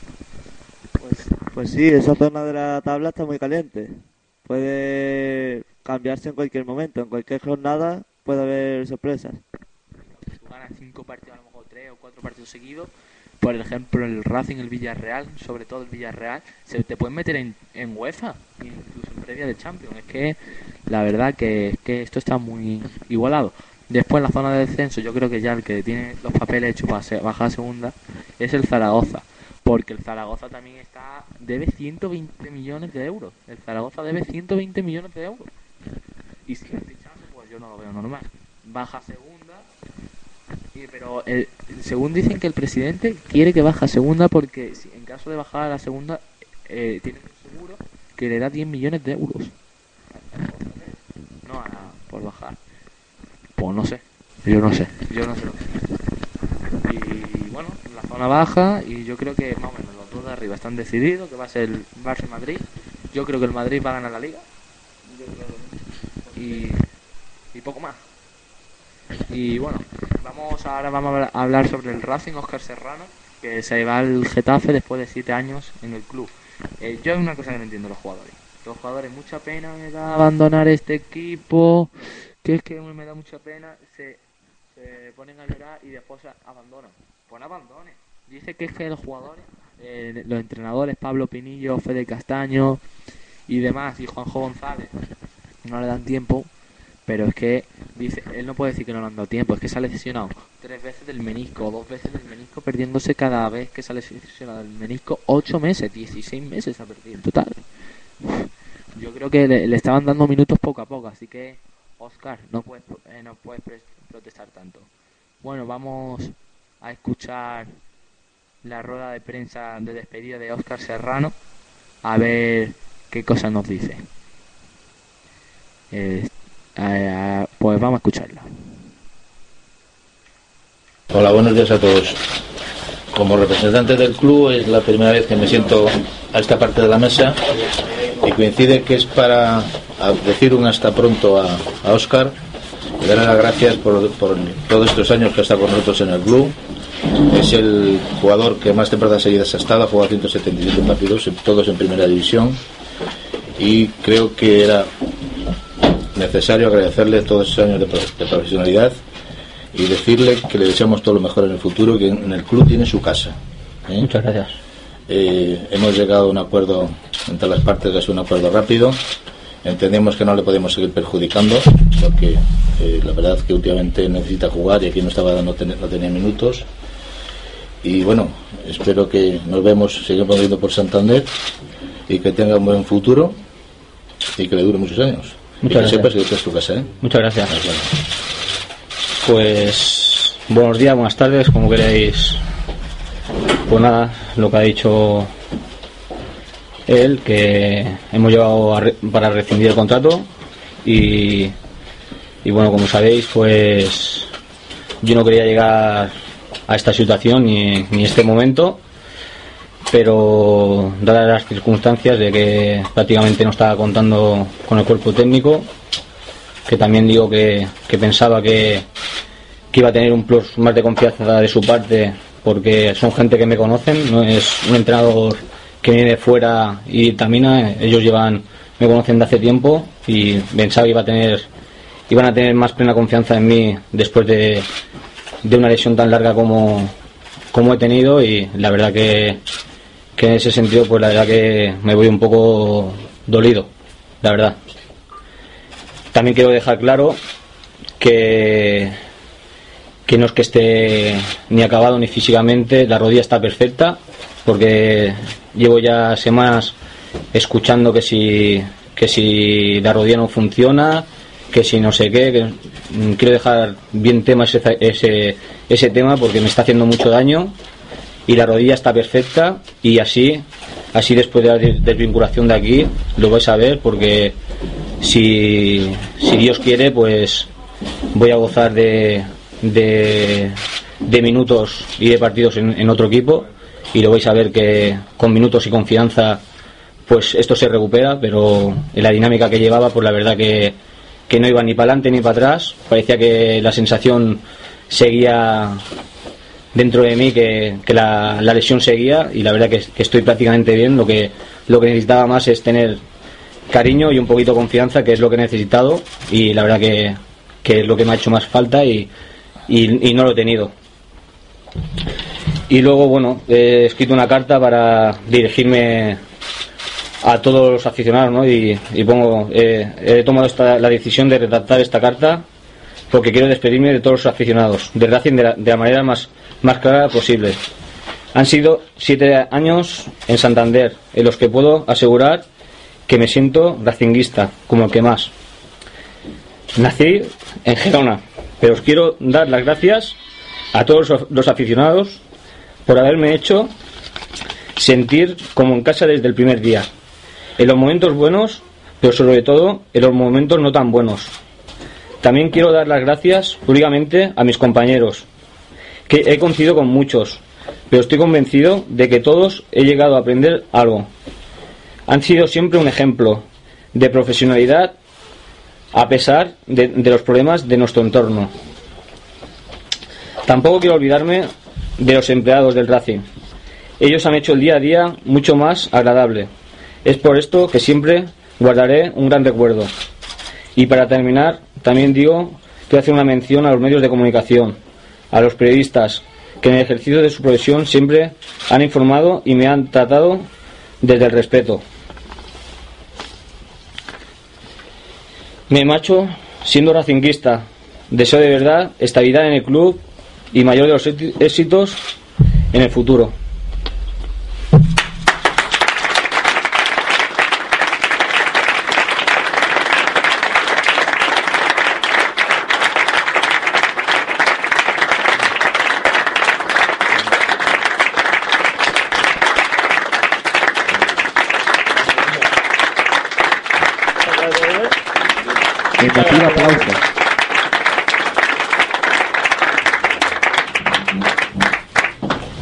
Emotiva rueda de prensa de Óscar Serrano, que se despide así de el Sardinero.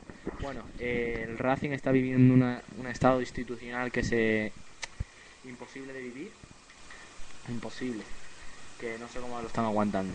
Entre ellos ya la junta de, la junta directiva ha dimitido. Eh, toda la junta directiva ha dimitido y han entrado como representante institucional ha entrado José Manuel Riancho, Laurendo Ruiz y Pablo Galán. Os preguntaréis quién son esos. Pues el Laurendo Ruiz de Quevedo fue un, entrenador. Eh, Pablo Galán fue, eh, eh, bueno, Pablo Galán, más, con más conocido como Chali, pues fue jugador de hockey y de fútbol.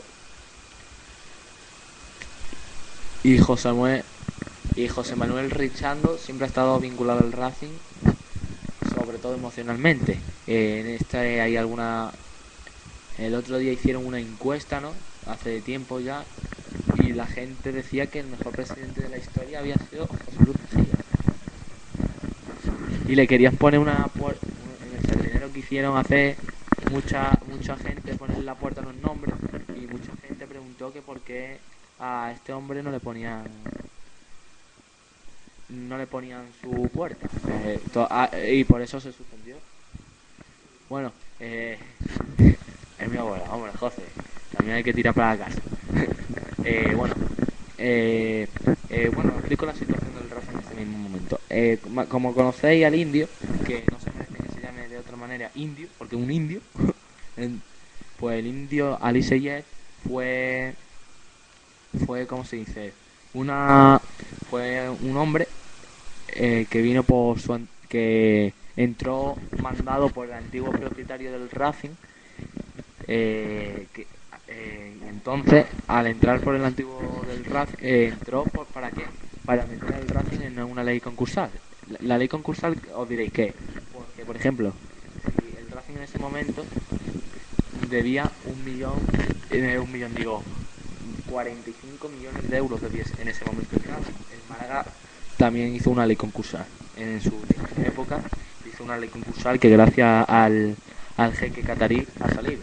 Pues esa ley concursal lo que hace es que te descuentan la mitad de lo que debes. Y si tú debes 40 millones de euros pues ahora debes 20 millones. Entonces ¿para qué para qué lo hizo el Racing la ley concursal la ley concursal la hizo para para para eso. Lo hizo el antiguo propietario metió al Giselle para para hacer eso y se la quería vender al primo del jeque del Málaga nada más nada menos. El jeque del Málaga es- tiene tiene que ver con tiene que ver como con este tiene que ver con la familia de Qatar eh, familia real de Qatar y la familia de Qatar se pues se dijo que quería al Racing.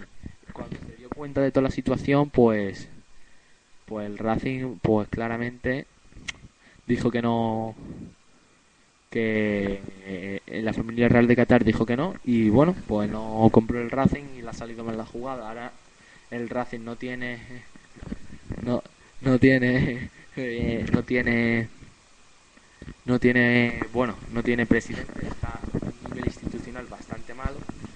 Y es, es lo que tiene. Bueno vamos a seguir ahora vamos a hablar de lo vamos a hablar también del horario de esta jornada.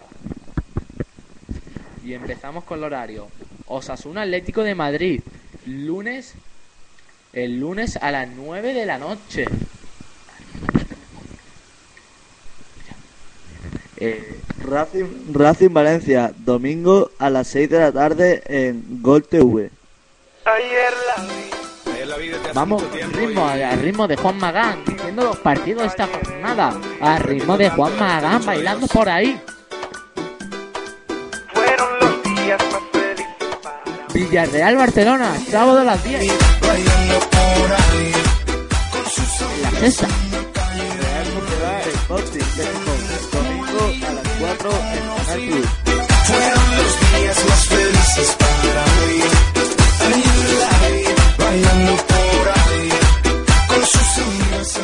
Betis Granada, domingo a las 12 de la mañana, Canal Plus.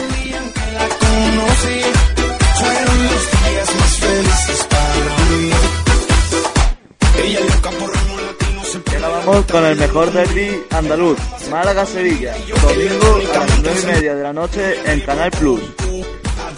Domingo a las 9 y media de la noche en Canal Plus. Hay que verlo, señoras y señores. el pelo, le canto canciones al oído. Tú quisieras una cita conmigo, te sigo en el Twitter, si quieres te escribo. Y otro derby andaluz, Betis Granada. Domingo a las 12 de la, de la mañana en Canal Plus. Es inevitable ver cómo una pareja se pierde en la rutina, las cosas cotidianas de la vida. Español Mallorca, sábado a las 6 de la tarde en Canal Plus. Bailando para ¡Vámonos! ¡Que nos vamos con Guamarán bailando por con sus amigas en la calle de Madrid. Tan linda como el día en que la conocí. Fueron los días más felices. Ra- Rayo Vallecano de Bilbao, sábado a las 6 de la tarde, gol TV. Con sus amigas en la calle de Madrid. Real a las 8 de la tarde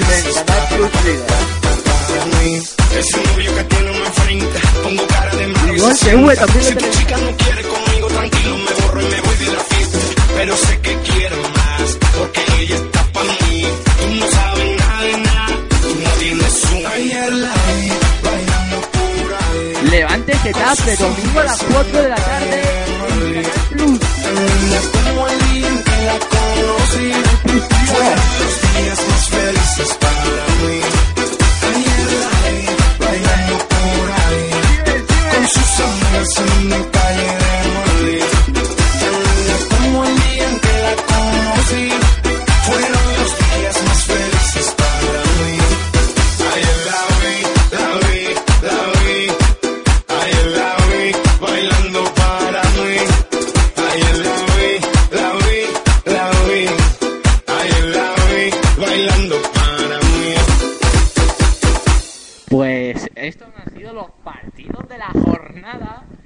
Para cerrar este programa. Bueno, nos quedan dos apartados. ¿Y qué programa estamos viviendo, no, José? Bueno, vamos a hablar ahora de los cruces de la Copa del Rey. Mirandés, la sorpresa con Valencia. Con el Vale- no, perdón, con Athletic Club de Bilbao. El Valencia es contra el Barcelona. ¿Qué opinas del Mirandés y el del Bilbao? Y después opino yo. Pues Mirandés, eh, el equipo del Mirandés, después de venir de segunda vez, no es normal lo que ha hecho en, en la Copa del Rey, con su delantero Pablo Infante, que ha hecho, para mí ha sido el mejor, uno de los mejores jugadores de este torneo. Y qué más tengo que decir, que va a ser un partidazo. Y eso. Bueno, eso eh, claramente yo creo que el gol que metió el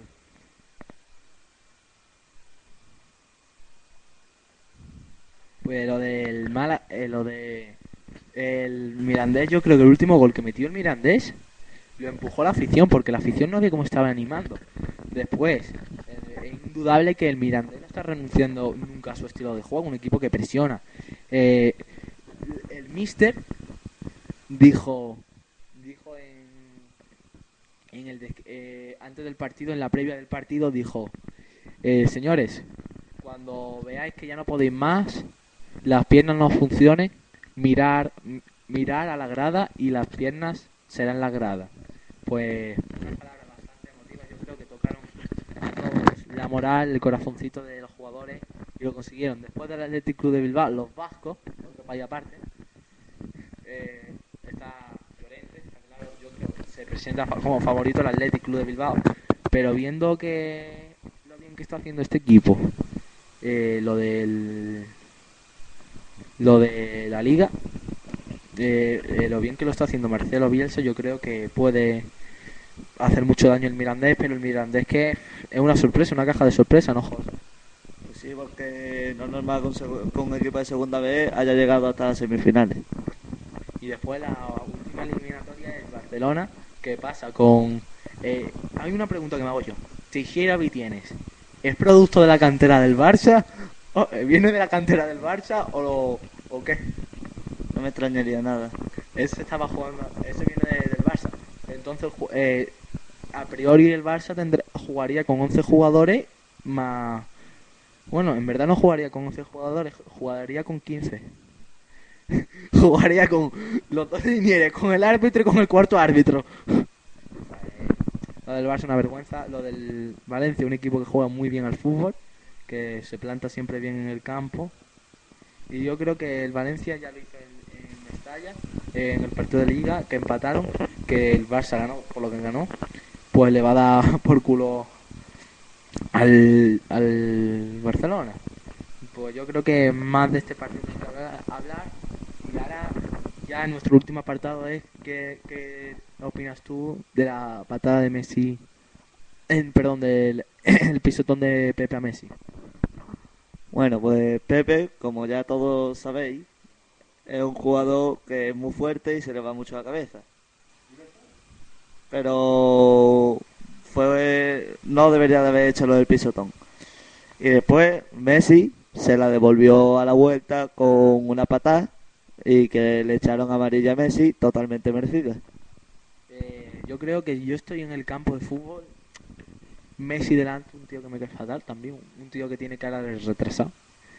Eh, lo que hizo Pepe está mal, pero es que el partido se estaba calentando ya mucho en ese momento y a veces yo, a ver, yo soy jugador del Real Madrid y es que yo en ese partido de la impotencia que veo que no puedo hacerle al Barça, a lo mejor le- no le pego un pisotón, le meto, una pata en la, en la cara a ver si a ver si hay un cirujano plástico que le refigure la, la cara para que tenga menos cara de retrasado. A ver, yo creo que una cosa de impotencia, la- como dice la gente, la cosa, la, lo que pasa en el campo se queda en el campo. Eh, Dani- eh, lo de Dani Alves, eso lo dice él mucho, sí, lo que pasa en el campo, no, pues mira las declaraciones que hace. Solo hay que analizarlo, ¿no? Las declaraciones que hace Dani Alves. Pero bueno, eh, lo- eso pasó en el campo, yo creo que hay que dejarlo en el campo. Eh, es que había gente que... Hay, alguien ha denunciado, alguien del Barcelona, no de la junta directiva, un aficionado o socio ha denunciado frente a la justicia ordinaria lo de Pepe. Han denunciado a Pepe. Es, es vergonzoso lo del Barça también. Quieran hacer un drama de todo y no pueden hacerlo. Pues bueno, José, yo creo que hemos hablado de toda la actualidad de Primera División. ¿Cómo has visto el programa? El primer programa hemos estado una hora y 39 minutos. ¿Cómo ves tú más o menos el programa? El, el próximo día espero que venga. Yo he visto el programa que ha sido muy entretenido y que muchas gracias Ignacio por invitarme al programa. Pues ya estamos, ya hemos terminado nuestro programa y nos despedimos desde aquí un, un humilde speaker y, oye- y, re- y comentarista Ignacio Mira, José, hasta, hasta luego. Hasta luego y ya nos veremos. Nos vemos en el próximo programa.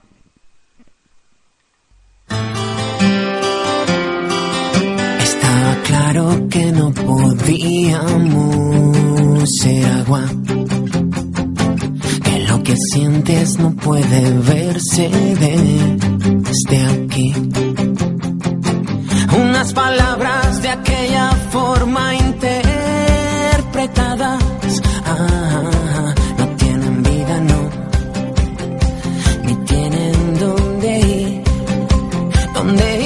has olvidado. La vida crece entre los matices, se esconde siempre en lo que no dices para hacerse de rogar. Un día claro y aquellas cosas que no viviste vienen hoy para decirte que la fiesta empiece ya.